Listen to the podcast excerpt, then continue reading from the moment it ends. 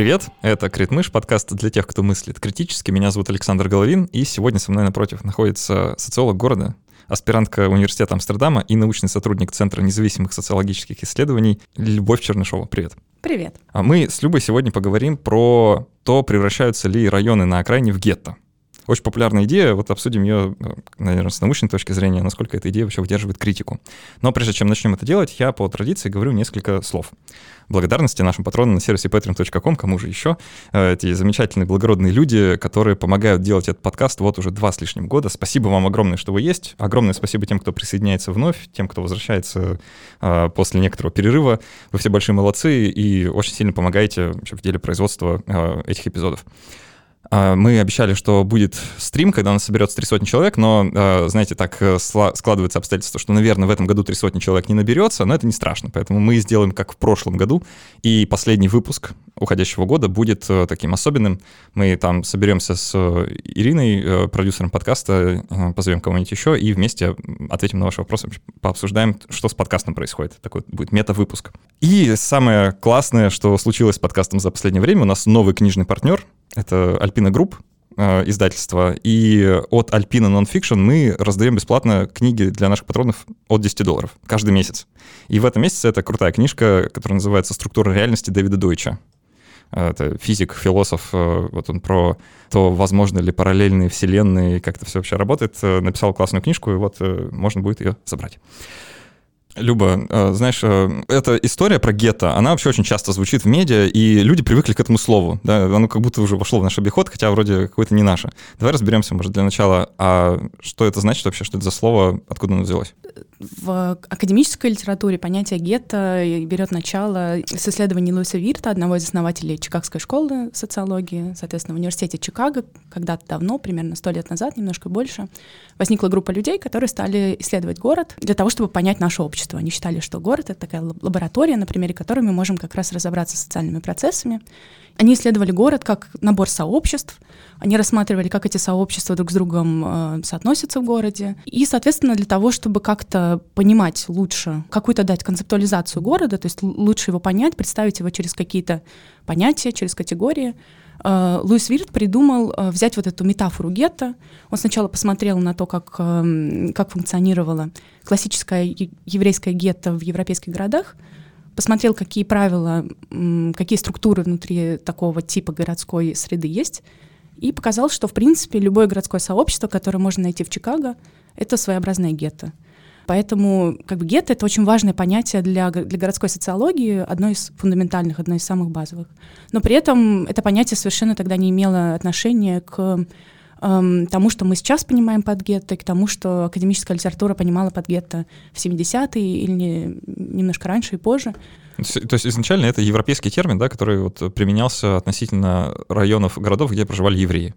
Или любые другие дискриминируемые как вот меньшинства? Ну нет, вот как раз э, речь о том, что в европейских городах до Второй мировой войны существовали гетто. До определенного времени это даже не было негативным каким-то словом это был определенный тип поселения, да, и вот э, есть такие работы, которые тоже показывают, что гетто воспроизводилось не только снаружи, когда строили стену и отгораживали людей в это гетто, но и изнутри, тем, что внутри очень сплоченное сообщество, которое само выстраивает границу, точнее не выстраивает, поддерживает эту границу между собой и внешней средой. Для Вирта нужны были какие-то категории для анализа, и он посмотрел на это понятие, посмотрел на такой тип заселения города и увидел в этом параметр, который можно применить для анализа любых других городских сообществ. И перенес это понятие в Штаты, тогда без относительно этнической категории какой-то или чего бы то ни было, хотя этнический момент уже тогда в Чикаго был, был очень важен, поскольку шла огромная, огромные волны миграции и сельского населения в город, и из Европы в Штаты. Соответственно, Чикаго представлял собой некоторое лоскутное одеяло, как они его называли тогда, соседство разных маленьких миров — в которых э, жили люди друг, друг на друга очень похожие в культурном смысле, в этническом смысле. Там были маленькая Италия, маленький э, Чайна-таун. Приезжая в, в этот город, люди старались селиться максимально близко к тем, с кем они могли говорить на одном языке, и, соответственно, образовывались такие плотные городские сообщества с границами. Конечно, там, там не было стен, конечно, да, об этом нет речи, но, в принципе, такие виртуальные стены как бы между этими сообществами устойчиво воспроизводить. То есть барьеры скорее культурные, языковые, нежели физические. Да, да. Mm. Вот. Ну, это было связано в том числе с тем, какова стоимость недвижимости, в каких местах. То есть там очень много разных параметров, да, в это вдаваться, наверное, сейчас не стоит, но важно, что, в общем, гетто — это такая базовая категория, с которой, которая изначально не была никак оценочно нагружена, не была морально нагружена никак. Но дальше произошел интересный поворот, и о гетто стали говорить как о районах э, плотного заселения чернокожими людьми, э, значит, черным населением штатов, и э, в связи с тем, что существовало социальное неравенство, да, и черное население так испытывало на себе большое давление со стороны белого, да, э, люди вытеснялись в определенные районы, э, где они могли себе позволить жить, могли себе позволить эм, снимать жилье, по сути. И так образовались районы городов американских, в которых Оттенок э, неблагополучия, да, получается, у этого слова появляется? Да, но тут тоже немножко стереотипная история тоже, да, возникает, потому что, конечно, если мы будем исследовать э, разные районы в разных городах, штатах, мы увидим, что они вовсе не, не, э, не похожи друг на друга, там каждый раз какая-то своя отдельная история, но в целом, в любом случае, это район плотного проживания чернокожего населения в основном, да, то есть, скажем, этнически гомогенного, одинакового населения, которое испытывает большие экономические сложности, которая э, испытывает разные типы неравенств на себе, и как бы самая большая проблема гетто в том, что оттуда невозможно выйти. Получается, что современная интерпретация этого слова, она вот э, приобрела эти э, негативные оттенки, это именно та, то, как мы воспринимаем. Но мы не думаем, когда говорят гетто, вот сейчас э, там, в современных э, СМИ, допустим, российских, да, говорят гетто, редко вообще всплывает, э, ну, по крайней мере, в моей голове, вот это, э, не знаю, темнокожее население Штатов, да, mm-hmm. у нас не думают про темнокожее население, а вот в нашем смысле гетто это что тогда? Mm.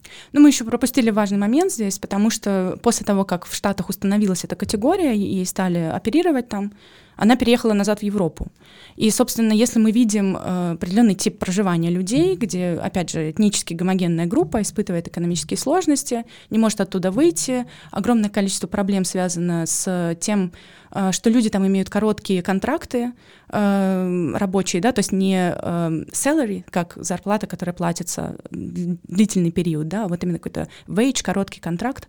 Похожие вещи мы видим в Европе, соответственно, почему бы не взять американскую категорию, историю, не перетащить ее назад в европейские города, но уже не в, совершенно не в том смысле, каким гетто было до Второй мировой войны. Вот, и, естественно, исследователи находят такие типы поселений, и у них есть большой соблазн называть это гетто. И вот уже у нас есть гетто в Париже, наверное, достаточно известная тоже э, история, да, про то, что в Париже есть грани- э, границы и большое количество пригородов вокруг этих границ, в которых постоянно происходят какие-то погромы, наверное, мы слышим это в СМИ, там еще где-то, создается впечатление, что да, вот опять же, у нас тут какое-то поселение э, этнически однородных людей, каких-то не настоящих в кавычках э, французов, да, которые там все громят и, значит, собираются там, хотите как в Париже, да, вот, да. вот это вот все. Вот. Но дальше что происходит? Приходят блогеры и всякие медиа в России, и э, видят в, в этой картинке исключительно то, в каком типе застройки все это происходит. Ну, то есть вот убираем все параметры, оставляем только э, из французских пригородов или из американских э, городов районы, которые построены там в 50-е, 60-е, 70-е, и смотрим, о, а они же высо... там же высотные дома, там же многоэтажки, там же модернистский принцип э, вообще городского планирования. Ну, все понятно. Очевидно, что с этим... В этом, в этом и проблема. Конечно, ну в чем же еще, Саша, mm. проблема? Вот, и, соответственно, так возникает миф. Это не, это не только в России происходит, да? Такое переосмысление модернистского э, городопланирования произошло где-то там в 70-е, 80-е и так, и так далее. Э, и в самих этих городах, и в, и в Штатах отчасти, и в Европе. Ну и всем известные примеры, там вот этот Пруит Айго, который уже разобрали на, на кирпичике. Это в США как раз, да, было? Да, это было в США, и да, действительно его там в 50, я не помню, в четвертом году, по-моему, построили, и в 72-м приблизительно его взорвали, да, действительно его взорвали, трудно с этим фактом спорить, но как бы никто не заглядывает дальше, чем э, чернокожее население, э, бедное, живущее в высотках. Ну, очевидно, что виноваты высотки, конечно, в этом, и вот чер- чернокожие люди. Э, вот. А, пришлось даже взрывать, представляете, ничего себе. И получается, мы это переносим на наши российские реалии, такие, ага, у нас вот эти высотки, значит, нам их взрывать скоро, да? потому что они превратятся... И вот тут возникает вот это вот понятие, о котором ты в статье пишешь, про которое я, кстати, не упомянул до сих пор, прекрасная статья 2019, да, правильно года? Да. Ссылку обязательно прикреплю, почитайте, чтобы подробнее проникнуться. Но вот ты в статье пишешь э, такое слово гетеизация, да, что вот э, как бы вот превращение в гетто. Вообще, э, ты там разделяешь очень э, любопытным образом, что есть такое как бы гетто в настоящем и гетто в будущем, да? Вот давай немного об этом. А, получается, наши районы, типа Северной долины или Мурина, да, вот в, в Петербурге самые, наверное, известные такие вот полугорода, что ли, да, города-спутники, а, их часто обвиняют в том, что они типа или уже, или скоро. Да? А почему так? Ну, вот ровно по той же логике, да, значит, э, берет аналитик, который делает экспресс-анализ, э, разглядывая фотографии или побывав одну, одну минутку в этом районе, смотрит, видит высотки и думает, ну, понятно, мы же уже такие примеры встречали в истории, правда? Смотрите, у нас есть высотное жилье, в которое заселились какие-то люди, ну и вот очевидно, что дальше все это сломалось, испортилось, все это превратилось в какую-то разруху жуткую. Очевидно, у нас будет такой же сценарий, потому что Петербург такой же город, как и все остальные города. Ну и вот здесь как раз самая большая загвоздка, потому что для, для меня, как для, для исследователя, в этом как раз самая фишка. Никаких одинаковых городов не бывает. И логики развития городов, они множественны, совершенно не похожи друг на друга. Если даже мы можем выделять что-то похожее, это всегда ну, это всегда такая редукция, да, мы всегда убираем такое большое количество разнообразных факторов, которые могут влиять на то, что, что будет и чего это не Это как сказать, что все люди похожи друг на друга, или Абсолютно. есть какие-то типы, там, психотипы? Да, есть всего два типа людей, да, да. которые верят в гетоизацию и не верят в гетоизацию. Вот, э, значит, э, ну и, и что, что дальше получается? Действительно, выходит вперед это красивое слово, очень яркое, очень эмоционально окрашенное, да? Образ сразу в голове, да? Абсолютно, да, ну гетто — ужас, да, и для критика, э, который хочет высказать свою позицию относительно того, как в городе устроено планирование, очень хороший план. Действительно, очень цепляет глаз, и для, если повторять, повторять, повторять, то рано или поздно все это запомнят, и э, дойдет это и до чиновников, и до девелоперов, и они, в общем-то, наверное, перестанут строить такое жилье. Но какой ценой? Ну, это, об этом, наверное, чуть, чуть позже поговорим, да, но э, идея какая? Вот я беру публикации, в которых упоминается это слово уже как само собой разумеющееся, уже совершенно нормально, что у нас тут за, на границе города и области вырастают районы гетто. В Петербурге построили очередной гетто. Да, абсолютно нормальный заголовок, заголовок да. абсолютно, фонтанка какая-нибудь вполне. Я смотрю эти публикации и вижу, что вот это вот понятие гетто именно в таком значении, оно возникает только там в 2000, примерно 13-14 и далее годах. То есть вместе с развитием э, вот этого высотного строительства. До этого о гетто говорят как о центре города, в смысле, о центре города говорят как о гетто, или о Хрущевках говорят как о гетто. А, почему? Потому что туда вселяется много мигрантов. Кто такие мигранты, не очень понятно, но, допустим, какие-то мигранты вселяются. Это, о, ужас, конечно же, они приедут и все испортят. Вот, э, такая логика. Если брать эти публикации с 2013 года и далее, то в них видно, что есть э, у гетто два, как бы два одновременно сосуществующих компонента. я вот аналитически попыталась их разделить, потому что мне кажется, это важный момент. Один — это гетто, я называю это гетто в настоящем, это история про то, что гетто существует уже сейчас. И там есть три параметра, почему какой-то район гетто. Потому что в нем, во-первых, живут бедные люди, во-вторых, эти люди друг с другом не общаются, то есть это район анонимов. И в-третьих, им совершенно наплевать на то, что находится за пределами их входной двери. Вот эти три, три параметра. И другое дело гетто в будущем — это такая проекция, которая говорит, что сейчас может быть еще, конечно, и не гетто, но вот уже скоро, вот буквально еще... Не сегодня, так завтра. Абсолютно точно. Что произойдет? Эм, все поймут, что это плохой район, выйдут из этого района, сюда въедут мигранты, опять какие-то загадочные, очень плохие мигранты, которые все испортят. Но я уж, конечно, не говорю, почему мигранты обязательно должны портить район, это для меня отдельная загадка, ну, допустим. Эм, но общая логика, здесь самый главный пункт, да, что люди отсюда выйдут и будут другие волны заселения. Вернемся, наверное, к первому пункту, потому что это основной мой, мой вопрос, да, был, действительно ли вот это гетто в настоящем существует, потому что э, здесь что важно? Значит, академическое понятие гетто, как я уже сказала раньше, оно, в общем, особого отношения к российскому вот этому э, существующему в СМИ понятию, ну, в принципе, не имеет. Э, значит, еще раз, да, то самое старое доброе гетто — это этническая гомогенная группа, которая испытывает э, большие экономические затруднения, не имеет возможности с этой территории выехать и, э, значит, Ну, живет... по сути, вытесняется это что-то как-то, да? Да, да, туда вытеснено экономическими причинами и э, расизмом, да, и разными другими причинами. Э, ну, у нас очевидно, да, мы смотрим на новые районы, об этническом компоненте здесь говорить вообще никак не приходится. Кроме того, мы живем в постсоциалистических городах, в смысле мы в постсоциалистическом городе, и э, здесь совершенно другая историческая логика заселения и логика формирования районов, да, э, не, не, не было свободного рынка, условно, в кавычках, да, который вытеснял бы людей с такой же легкостью, как это происходило в европейских американских городах. У нас все-таки был у нас был социалистический город, который, э, который, в котором лю- людей распределяли более-менее равномерно по его территории. Естественно, не было никакого жилищного равенства в СССР, да, это абсолютная утопия, конечно. Э, и кому надо, тот получал хорошие квартиры э, в больших э, сталинских домах на Московском проспекте, да, а кому, э, а кто-то мог и потерпеть в коммуналке подольше, да. Но в целом все-таки более-менее равномерно происходило это распределение, и сказать, что у нас сформировалось в России какие-то этнически однородные э, места или э, районы, в которых живут похожие по экономическому положению люди. Сейчас вот только-только это начинает формироваться, да, и как раз это интересный процесс, но до сих пор ничего такого нет. Поэтому эм, как бы предпосылок для того, чтобы в этих где-то в городе возникали вот такие гетто, у нас просто нету. В качестве небольшого вступления, вот эта вот знаменитая история про этот район, постоянно забываю имя, в США. Пруитайго. Пруитайго, да. А, если я правильно помню, там как раз э, вся заваруха это началась из-за некоторого заигрывания с социализмом, потому что жилье это были социальное, то есть они туда заселяли по, ну, за счет государства, по сути. Правильно я помню? Что, там, что вот многие из этих примеров, они часто э, связаны с э, участием государства, как вот экономического агента, который позволяет людям туда въехать поначалу. Да, абсолютно точно. Эм, я бы не сказала, что это за, заигрывание с социализмом, но это государство всеобщего благосостояния, это такой... Но тогда это модная идея была вообще. Да, европейские города строили жилье по после войны, да, э, очень большое количество людей нуждались в жилье, поэтому это очень здорово, что это происходило. И наши хрущевки, это очень здорово, это э, как бы решение решения серьезной проблемы. Я сам э, а. родился и вырос в Хрущевке, поэтому да, всячески приветствую.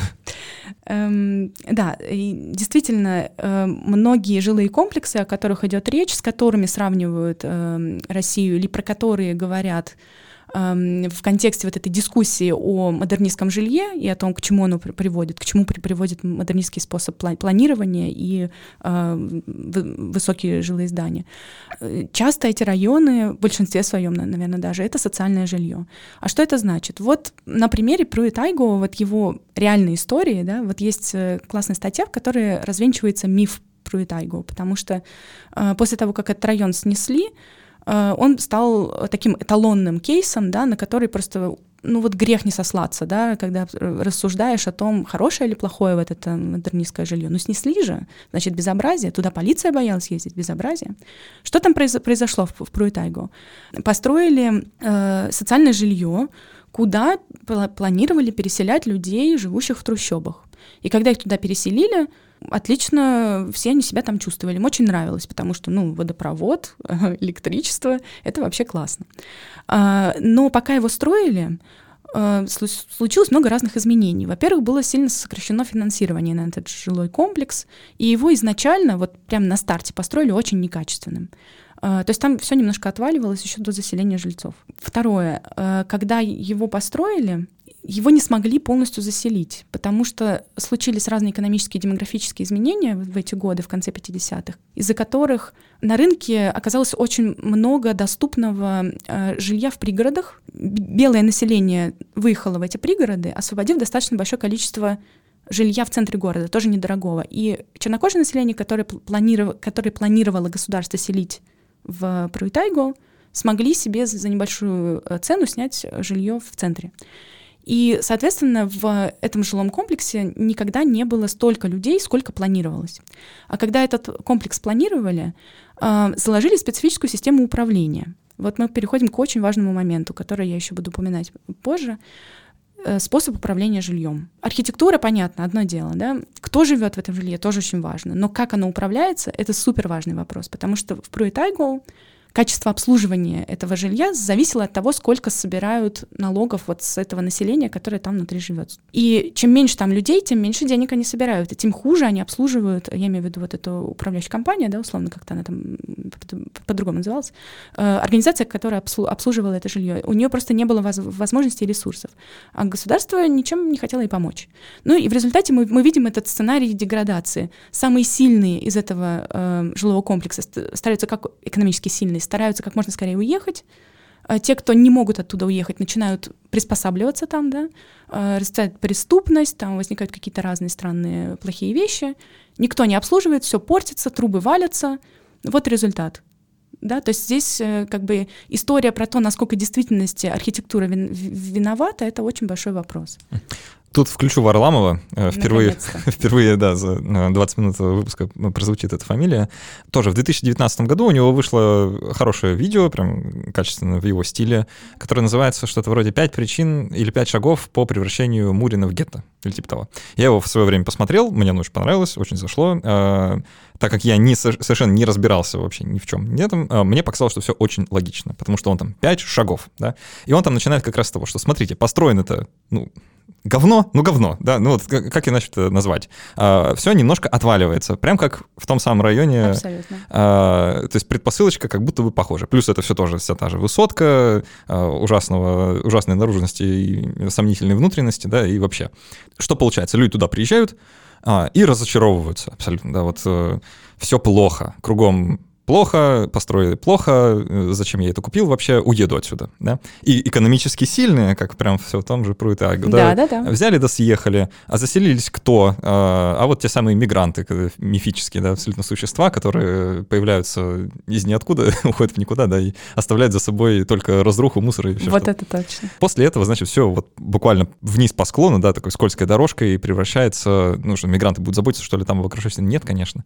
Э, управляющая компания тоже не может получить получить финансирование, потому что много людей уезжают, никто не платит кварплату. Все... Это про Мурина он говорил? Я развиваю мысль, ну, э, там такого не было, но сценарий получается похожий, да, что все же уедут, а платить кто будет? Да, ну, значит, платить некому, значит, и благоустраивать не на что. А, и все, значит, хуже, хуже, хуже, и вот, пожалуйста, гетто. То есть там еще несколько шагов я пропустил неважных, но ты, наверное, дополнишь мой рассказ. Да, я тоже смотрела это видео, конечно, когда анализировала Ты на него ссылаешься в статье, да? А, да, значит, наверное, сейчас самое время вернуться к трем пунктам, которые я, я выделила как э, характеристики гетто в настоящем. Это как раз то, о чем Варламов в других своих текстах говорит или каких-то видео. А, значит, еще раз у нас бедные люди, которые друг с другом не общаются и которые абсолютно не заботятся об окружающем пространстве. И, значит, я не, делала исследование, с, э, исследование района Северная долина, Парнаса. Да? Парнас — это то, что Варламов назвал самым ужасным районом города и э, самым трушным гетто в Петербурге. Значит, э, ну, он 10 минут там погулял, да, или, может быть, час, а я погулял там 4 года. Вот. Ты там жила, я полагаю? Нет, я там не жила, но мы с коллегами делали достаточно вдумчивое и долгое исследование этого района, поэтому мне есть основания для того, чтобы говорить. Я там жил чуть-чуть, буквально месяц небольшим. Ну, вот сейчас будем сравнивать наш опыт. Эм, значит, э, из того, что я оттуда знаю, да, во-первых, бедные люди, но э, это не очень похоже на правду, потому что а, есть нет хороших данных, на которые можно опереться. У нас очень плохо собирается муниципальная статистика в Петербурге. И э, интересно с этим районом, последние данные по, не, по нему, э, по муниципалитету Парголова, это 2010 год. Вот, поэтому, а тогда еще как бы один дом только был построен, или два. Ну, то есть вот откуда-то 70 тысяч человек просто взялось, но в статистике их нету. Вот, поэтому тут не на что опереться хорошо, но есть данные застройщика, который говорит, что э, средняя зарплата, э, средний доход дом, домохозяйства в, в этом районе где-то 70 с лишним тысяч рублей. Это вполне сопоставимо со средней зарплатой петербуржца. Ее там оценивают в границах от 40 до 55-56, что какая-то такая цифра. Плюс люди, которые там живут, они в основном платят ипотеку. Э, это тоже постоянный, это требует постоянного дохода. Да? Вот когда я говорила о гетто в европейских и американских городах, я говорила о краткосрочных контрактах как, как одному из критериев, по которому э, определяют вот это экономическое неравенство. Да, да? Никто не хочет брать их на работу надолго, потому что невыгодно да. или еще что-то. Да, да, да. Вот здесь такого нет, да. Люди, которые платят ипотеку, у них очевидно постоянный доход, и они постоянно как бы кон- контролируют свое экономическое поведение. Я так вообще только айтишников да ученых знаю из, из, из Парнаса, такое чувство, там только они живут. Да, в общем, есть еще разные показатели. Например, э, там, в этом исследовании застройщика задавали вопрос о том, что могут люди себе позволить. И вот там более 50% жителей сказали, что они без труда покупают бытовую технику крупную, да, то есть это далеко не самый плохой экономический, э, так сказать, там, далеко не самое слабое экономическое население там. Я, я помимо того, что пожил месяц э, с небольшим в Парнасе, я очень долгое время жил в коммуналках и вообще в центре Петербурга довольно много. И честно скажу, там все выглядит гораздо хуже. да. Э, в центральных коммуналочках там прям вот э, туда заходишь и прям попадаешь в Россию 19 века. Без привлечения там не изменилось ничего с тех пор, практически ничего. Да, э, многие люди, которые живут на Парнасе, выехали туда из э, перенаселенных коммуналок, из э, хрущевок, в которых они жили со своей семьей. После... Многие приехали из других городов. Да, это, в общем, однозначно а... выглядит как улучшение абсолютно точно как улучшение. Хотя, опять и... же, та, в, э, люди в тот район, э, постоянно забываю, который им... Пруитайго э, или любые другие. да, я потренируюсь. Uh-huh. А, Пруитайго, туда же тоже из трущоб люди приехали? Всегда, практически всегда был такой сценарий, всегда это было улучшение. Но я э, подведу еще чуть-чуть попозже к, к моему тезису основному, да, я уже к нему под, немножко подошла, вот рассказывая про управление Пруитайго. А, да, действительно, сценарий похожий. А, но посмотрим дальше, да, значит, во-первых, у нас изначально нет бедных людей. А, если мы не рассматриваем аргументы про геттоизацию, про какое-то будущее, про гетто в будущем, мы сейчас говорим именно про гетто в настоящем, да, потому что считается, что и сейчас там живут бедные люди. Раз, это не работает. Второй момент. Люди, которые друг с другом не общаются. Действительно, у нас там есть дома, где 20 квартир на одном этаже. Многовато. Трудно своих соседей знать и помнить. Но у меня такой вопрос всегда к этому. А почему нужно знать именно своих соседей по этажу? И вот э, в Северной долине есть огромное количество онлайн-групп э, на базе ВКонтакте, которые создали сами жители, поддерживают их и общаются там. А если люди знают активистов из соседнего дома, соседей из еще какого-то дома, а здесь они обменивались и одалживали дрель кому-то, а здесь э, они подвозили чего-то ребенка в детский сад. Разве это не, не соседское общение? И этого там очень много. Там очень много соседской взаимопомощи, очень много обсуждений, есть свои известные люди в этом районе, да, есть активисты. Э, то есть, возможно, знать своего соседа по, по лестничной площадке — это не такая уж важная фишка. Ну, ну, вообще сейчас гораздо больше возможностей для такого объединения, да, потому что эра интернета и вообще все в сети, все там в мессенджерах, еще где-то, куча чатов, групп и вот это все, да. Я э, большую часть своего детства провел в деревянном бараке. Я жил в поселке, и там деревянный барак. Он был двухэтажный, и э, там на подъезд было четыре квартиры. Я не знал никого из них. А я, кстати, в двух разных жил еще. Я не знал никого, кто там живет, вообще никого. Потому что э, мы не общались просто с соседями по личной клетке. Я ни разу не был у них дома, там, в гостях. Я видел только открывалась дверь, знаешь, вот э, напротив я такой, а, там чужой мир, там чужие люди. Вот, э, то есть мы общались с совершенно другими людьми там из других домов, поэтому, да, непонятно, откуда такая нужна необходимость, да, обязательно с соседями по лестничной клетке общаться. Да, это тоже своеобразный миф такой складывается вокруг э, старого жилого фонда о том, что там крепкие сообщества, это очень хорошо, когда крепкие сообщества, там все друг друга знают, праздники вместе отмечают, но на Парнасе тоже иногда отмечают вместе праздники. Есть случаи, когда люди столы выносили на улице, детские праздники делали ну и разные другие вещи. Вот, а да, э, а действительно, насколько люди хорошо друг с другом дружат э, в пятиэтажных домах, это еще большой вопрос. Вот мы с коллегами все пытаемся запустить опрос, но нам все время мешает коронавирус. Вот, чтобы узнать э, в Сосновой Поляне, как обстоят дела, где как раз построены настоящие хрущевки, где пришла программа реновации, чтобы сообщить всем, что это морально устаревшее жилье, и сейчас всех переселят в прекрасные высотки, которые вот прямо рядом построят, а все это снесут. Вот, и вот в Северной долине, где как раз-таки тот самый та самая типология жилья, которая как бы ужас-ужас, 20 квартир на этаже. Вот, значит, что, что еще, да? Третий пункт э, это люди, которые не заботятся о своем пространстве. Ну и здесь то же самое, да, вот я анализировала онлайн-группы очень много, у нас были фокус-группы с жителями, у нас были интервью в большом количестве. Конечно, не все заботятся а, о пространстве вокруг, но очень многие действительно заинтересованы в том, чтобы этот район жил и процветал. А, это видно, во-первых, из того, что они постоянно спорят о том, какие правила пользования районом есть, как правильно выбрасывать мусор, а, как выгуливать собак? Если есть дефицит зеленых пространств, то как нам использовать их так, чтобы они доставались тем, кому надо, а не тем, кому не надо? И так далее. Э, они борются с нелегальной торговлей, со всякими ларьками. Э, ну, в общем, очень много там разной активности раз, разворачивается не только на уровне такого активизма, как мы себе представляем, да, там борьба с, за строительство школы или против управляющей компании, которая незаконно повышает тарифы, а даже вот такой повседневной, повседневной заботы. Вот кто-то выставляет мешок с мусором за дверь, это бесит.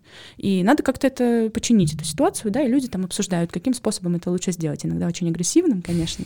Там, каким умеют? Каким могут, да. Ну, как-то. Но главное, что есть интенция, да, что людям не безразлично. Второй важный момент в том, что эм, здесь мы как раз плавно переходим к этой истории с гетто в будущем, с геттоизацией, с первым шагом, о котором говорит Варламов, да, о том, что люди разочаровываются и уезжают. Так вот, у нас было большое количество информантов, людей, с которыми мы разговаривали, которые пожили в, э, пожили в этом районе в одной квартире, потом в другой, потом купили себе квартиру там, потом у них родился ребенок, они купили соседнюю квартиру для своей мамы, которую перевезли из какого-нибудь города, чтобы ухаживать за ребенком, а потом они поняли, что пора родить второго ребенка, и поэтому нужно купить побольше квартиру в этом районе, просто в другой части.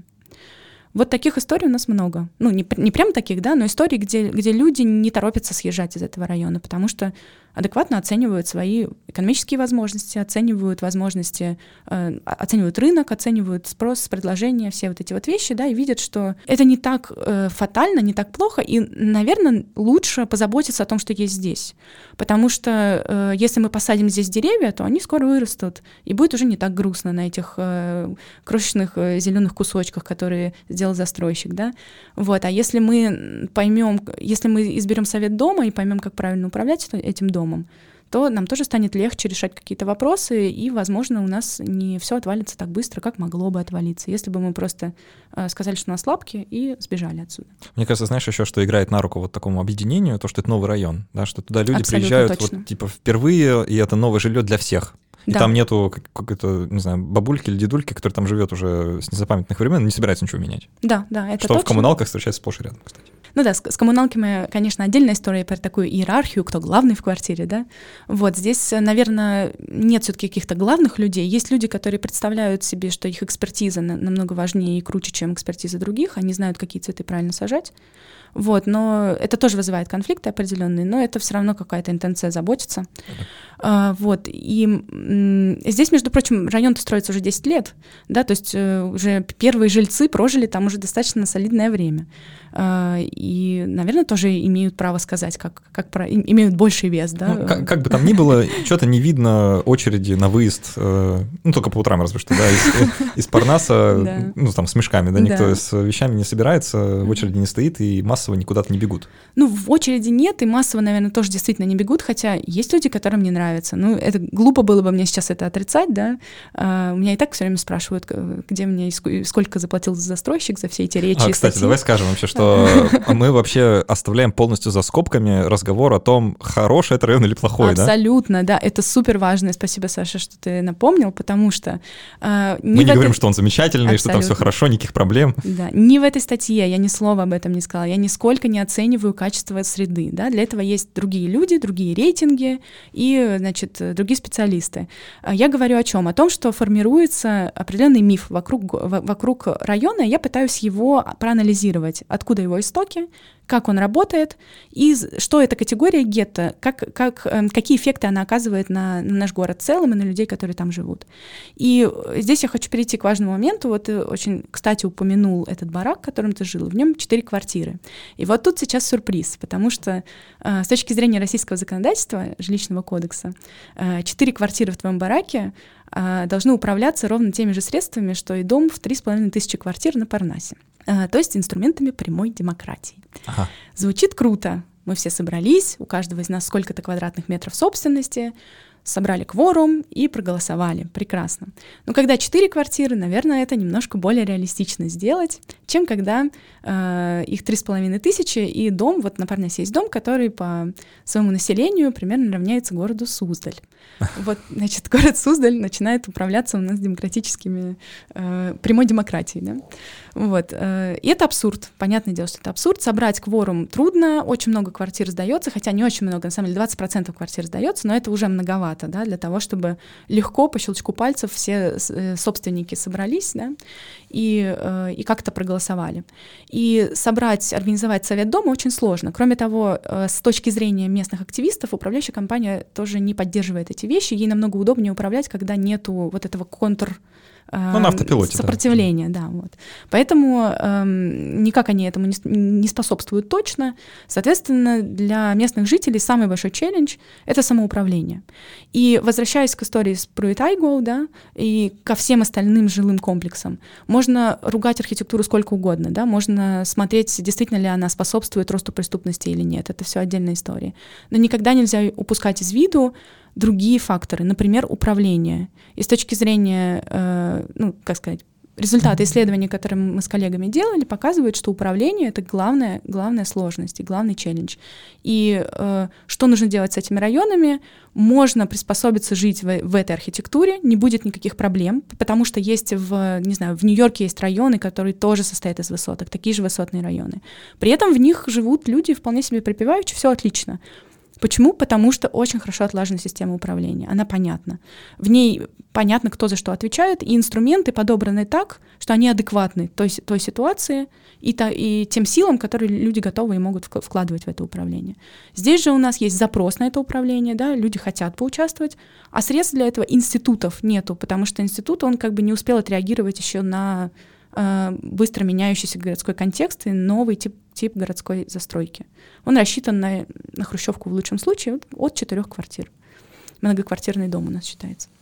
Давай в последний третий выпуск поговорим про гетто в будущем, потому что там есть очень любопытный момент а, про восприятие. Да, вот, а, одно дело то, как в реальности дела обстоят, и совершенно другое дело, как мы об этом говорим и как мы об этом думаем.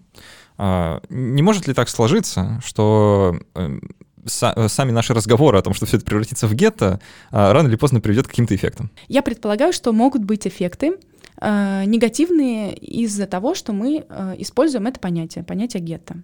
Э, если мы возьмем, опять же, эту э, пятиступенчатую систему Варламова и посмотрим на нее еще раз внимательно. Сделайте гетто из своего района за пять шагов. Да-да-да. Первый пункт у Варламова жители, которые заселились туда в первую волну, вот эти самые оптимисты, они разочаровываются и уезжают. И дальше он сразу переходит ко, второй, ко второму пункту, да, где у него там, э, по-моему, э, сервисы, которые ориентированы на, на этих людей, они тоже начинают сдуваться. Да, и... платежеспособное население уехало, да. все бизнесы, рестораны, там прочие классные места закрылись. Угу. Ну, во-первых, кстати, вот интересный момент, где магазин э, Вкусвилл собирается открывать свои, э, свои точки. Вот если посмотреть на эту карту, то там э, Кудрово, там Парнас, там вот всякие mm. интересные места. Для тех, кто которые... не знает, Вкусвилл — это такого премиум-класса, да, э, продукты питания. Типа того. Да, ну тут никакой, никакой рекламы нет, но просто это, это показатель того, что магазин, ориентированный на средний класс, да, открывает свой филиал там, где уже у нас как бы вроде бы почти гетто, вот, но между тем. Там бы пятерочки открыться или Дикси какому-нибудь? Пятерочки, между прочим, очень красивые. А, да, уже все красиво, извините. Нарядные. Не, не хотел обидеть. Не, не. Да, очень по-европейски выглядят. Просто пока я был бедным студентом, я вот э, Дикси пятерочка, это были мои. Да, да, да. Вот, э, но первый пункт как будто бы так вот проскакивает и все. А вот а что они разочаровываются-то? А вот если посмотреть повнимательнее, э, мне кажется, что са- сам способ говорения об этих районах, сами категории, которые мы используем, они э, заставляют или могут заставить людей, собственно, этот первый шаг и совершить. Если постоянно говорить человеку, что он живет в дрянном районе, да как ты вообще мог купить там квартиру, да ты совершил какую-то какую ошибку. Человек, который принял одно, может быть, из самых важных экономических решений в своей жизни, одно из самых рациональных, потому что, блин, купить квартиру, э, ввязаться в э, огромную ипотеку, да, это, это трудно, это, это серьезный шаг.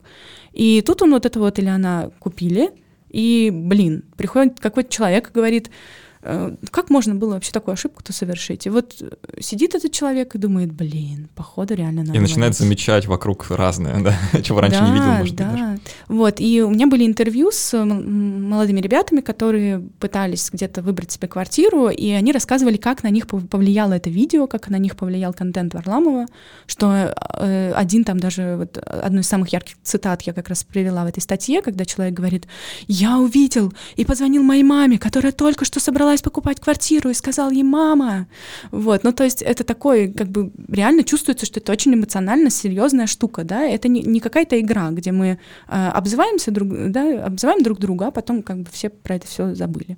Вот, и мне кажется, что когда м, люди, имеющие медиавласть, начинают э, раздавать категории, тем более такие стигматизирующие категории, потому что, опять же, мы говорим о гетто не о как академическом понятии, сухом, отстраненном от разных там эмоциональных э, вещей. да, Морально заряженный термин, да. абсолютно морально заряженный, и э, ну, это, это, это термин, который требует действия. Да? Вот есть исследования о том, что как только какие-то районы называли гетто, туда приходила государственная политика, которая обращалась с ними как с гетто. И от этого тоже далеко не всегда что-то хорошее происходило. Да? Это, это способ такого фреймирования, вот сказать, ты есть это. Газлайтинг, по сути. Абсолютно. ну, Э, Или самоисполняющееся пророчество здесь наверное, Вот лучше подходит. это, это да, это, это похоже. Я рассуждаю об этом в категориях перформатива, но, в принципе, самоисполняющееся проро- Вот эти вот пророчество ваши похоже. социологические категории не очень понятны простым смертным, честно говоря. Вот на этом этапе статьи ты меня чуть-чуть потеряла, как читателя. Да, Хорошо. Перформативы или что там еще. А вот э, то, что это самоисполняющееся пророчество, я хорошо уловил. Хорошо, да, в принципе, можно так об этом говорить, да, что э, то, что мы называем гетто, может становиться гетто. Э, опять же, гетто в том локальном смысле, в каком об этом говорят здесь местные медиалюди, да, это все время очень важное развлечение, которое я провожу. Нет никакого универсального понятия. Мы все время имеем дело с тем, что локально сложилось в Петербурге и в Москве, и в России, где обсуждаются такого типа застройка. Это понятие непонятно, если я буду рассказывать о нем на, кон- на конференции в Европе где-нибудь или в Штатах, мне придется дополнительно пояснять каждый раз, что имеется в виду, потому что э, мне очень часто этот вопрос задают, а, а почему это гетто-то вообще называют, а где там вообще хоть какой-нибудь критерий-то? Я говорю, а там средний класс живет нижний. Они такие, и как бы как это вообще возможно? Какой средний класс? Как это можно назвать гетто? Вот такая история. Поэтому, э, с моей точки зрения, э, стигматизация — это плохо, И вместо того, чтобы оказывать какую-то по- поддержку этим людям, ну, это не значит, что каждый из нас должен э, задонатить бедным жителям э, Северной долины, да, я не это имею Они в виду. квартиру конечно. купили, состоятельные люди, как бы. Да, я имею в виду э, какое-то, ну, не знаю, понимание какое-то, да, здесь нужно, да, в, в том, что, в принципе, эм, у нас сейчас не такой эм, рынок э, жилья не такие возможности у людей, чтобы рассуждать о том, что, э, ну, как бы купили себе какую-то фигню, ну, и вот страдайте, да. все-таки это все намного, намного сложнее, да. То есть, э, что стоит делать и чего не стоит? Да, вот э, э, еще раз, чтобы подсветить этот механизм. Когда вы подходите к своему э, другу, который живет на Парнасе, и, и спрашиваете его, ну как там твой гетто? Да, еще сносить не собираются, да? Ужас же, ужас. Ты видел новый ролик Варламова, да, или что-нибудь подобное? А Мы этим как бы вносим э, не знаю, свою контрибуцию, да, в то, чтобы это на самом деле превратилось в гетто. Потому что, когда мы что-то называем чем-то, оно этим чем-то склонно становиться, да, тем более в таких эфемерных концепциях, э, где все реально зависит просто от человеческого отношения к объекту. Да. А, живет вот так вот этот Вася, да, и не знал, что он в гетто, а тут ему сказали, и он такой, ну я в гетто выброшу мусор из окна, или еще, еще что-то такое. Какие... Здесь же это можно, здесь Да, же да. все такие, правда? Именно так, да. А, а все, кому не пофигу, они уже давно уехали. Вот и получается. Да. Ну вот по анализу онлайн-групп, например, да, которые я делаю, видно, что люди эту категорию принимают и с ней начинают э, как-то дальше взаимодействовать и жить с этой категорией. Например, они А, говорят... Мы в гетто. Какой второй шаг? Нет, дайте? нет, нет, не так, не так. Они говорят, мы можем стать гетто.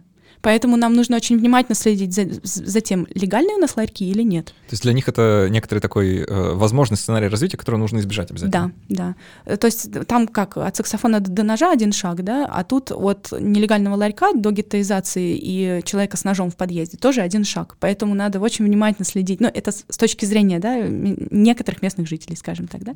Поэтому нужно еще больше социального контроля, еще больше э, контроля за, за поведением, да, своих соседей, еще больше заботы о пространстве, чтобы этого не, не- допустить. Соответственно, когда они видят какие-то нарушения, видят, что о, ужас, какой-то человек э, неправильно выгулил свою собаку или выкинул мусор не туда, куда положено. Они могут нап- написать своим соседям, вот посмотрите, уже гетто у нас на пороге, да, то есть как бы гетто — это тип поведения превращается, да, это уже не какая-то категория, которая весь, весь район характеризует, но и в том числе вот такие вот э, такие штуки. Что лучше делать, да, лучше признавать, что в районе есть проблемы, очень важно, да, опять же, я ни, нисколько не считаю, что это прекрасный, э, замечательный район, в котором все так хорошо, но вот кто-то его обижает, вот нехорошо. Нет, действительно, социальной инфраструктуры большой дефицит, качество строительства не самое лучшее. Ну и не самое худшее, надо да, сказать. не критично. Э, там, не знаю, что еще. Э, Зеленые зоны, да, их мало, но о них, опять же, люди заботятся, что-то Транспортная доступность, сделать. проблема. Проблема, ну, проблем, конечно. проблем много. Куча, куча проблем. Э, При этом самая, ну, одна из важнейших проблем, которая как такая мета-проблема, на мой взгляд, это управление. Это то, что институты не созданы для управления такими махинами, такими огромными домами. Поэтому что нужно делать? Нужно поддерживать людей в их инициативах по самоуправлению, по любой само- самоорганизации, любые инициативные группы, которые что-то делают, и менять э, жилищный кодекс, менять способы, которые прописаны в законе, э, инструменты, которые прописаны в законе э, для самоуправления жильем. Как знать, может, Северная долина, знаешь, лет через 20 станет вообще эталонным районом Петербурга, и все будут, наоборот, говорить, какой хороший район, как здорово, что наконец-то в нем все хорошо. Сейчас некоторые местные жители говорят «наш Манхэттен». Да-да, э, э, Катя Умникова, э, частый гость нашего подкаста, иммунолог, она в Краснопарнасе живет, и я периодически, знаешь, в Инстаграме смотрю ее сторис, и у нее там даже отдельный хэштег есть, что там, как называется, «Парнас все получится у нас» или что-то такое. Вау, очень интересно. какой-то свой фольклор, да, в общем, очень любопытно. Закаты, рассветы. По поводу фольклора, кстати, вот в Кудрово, например, есть гимн Кудрово.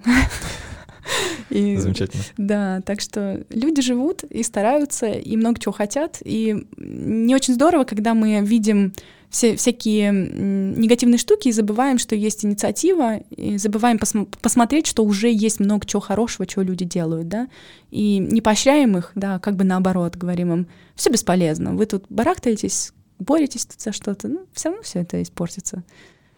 Ну что ж, надеюсь, что кто-то что-то понял про эту историю и больше не попадется на такие очень э, псевдоэкспертные да, разглагольствования на тему того, что что-то превращается в гетто или что-то в гетто не превращается. Все гораздо сложнее, как это обычно и бывает с миром. У нас в гостях была Любовь Чернышова, социолог города. Очень любопытный разговор, мне очень понравилось. Э, Прям здорово, хочется, наверное, прям продолжить что-то еще такое про город обсудить. Взаимно. И у нас еще будет возможность э, поотвечать на вопросы патронов в закрытой части прямо сейчас, которая начнется. А я напоминаю, что очень важно оставлять отзывы к этому подкасту. Если вам понравился этот выпуск, напишите нам об этом, и мы сделаем вторую часть. Может, э, про что-нибудь еще, да, чтобы вам интересно было узнать про городскую среду, например, такого. Про хрущевки. О, да, это прям все замечательно. Э, Куча воспоминаний. Э, В общем, напишите нам об этом, будет любопытно почитать. Э, Оставляйте отзывы, пишите на почту подкаст собака любые ваши пожелания, критику, э, удовольствие или неудовольствие. Все это тоже читаем и отвечаем. А так все. Спасибо, что были с нами. До встречи через неделю и пока.